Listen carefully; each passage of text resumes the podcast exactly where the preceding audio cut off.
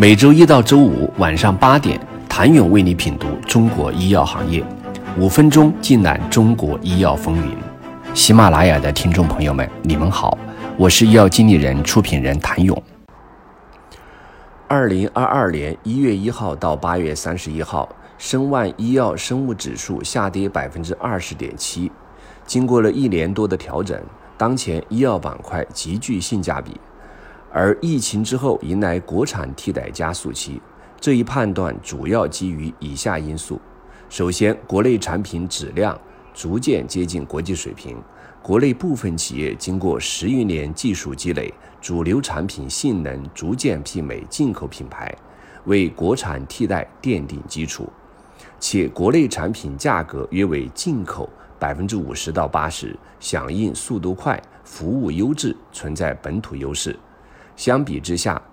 科研试剂、实验室设备与耗材具备更大的国产替代空间，约百分之七十到九十。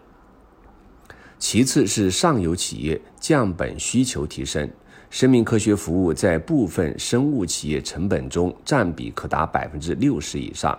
医保谈判、集采等逐渐成为常态化，价格降幅大，企业利润端承压。存在强烈的降成本需求。第三是新冠疫情催化的催化作用，新冠疫情下的物流货运、疫情防控等问题，为国内企业带来难得窗口期，大大推动了国产替代进程。同时，疫情催生了全球生命科学领域的新需求，为国内企业出海提供了优良契机。短期带来营收增量，长期利好品牌建设。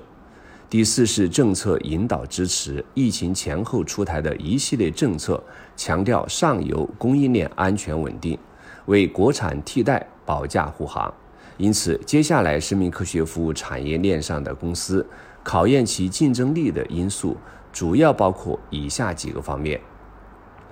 首先是底层技术平台与产品性能。国产替代的基础是产品质量，需要企业具备扎实的底层技术，可媲美进口的产品性能以及批件稳定性。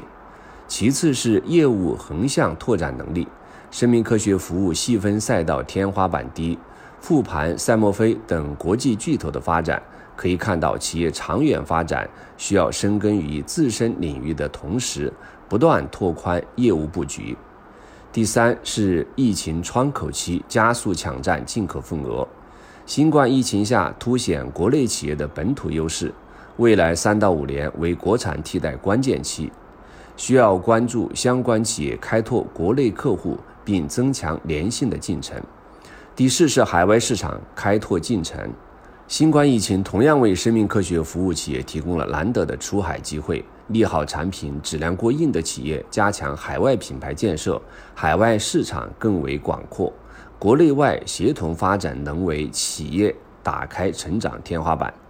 从医疗服务板块来看，老龄化推动医疗需求持续增长，医疗刚需具备长期增长基石。伴随人口出生率下降、人口死亡率下降、预期寿命提高等，中国老龄化趋势日益加剧。而老龄化显著提升医疗服务需求。卫生健康统计年鉴调查数据显示，二零一八年中国五十五到六十四岁、六十五岁以上人群两周就诊率分别为百分之三十二点七和百分之四十二点六，显著高于五十五岁以下人群。且六十五岁以上两周就诊率相对二零一三年从百分之二十六点四提高到二零一八年的百分之四十二点六。尽管疫情导致大部分慢性疾患者延迟就医，但医疗是刚需，医疗服务需求只会延迟就医，不会消失。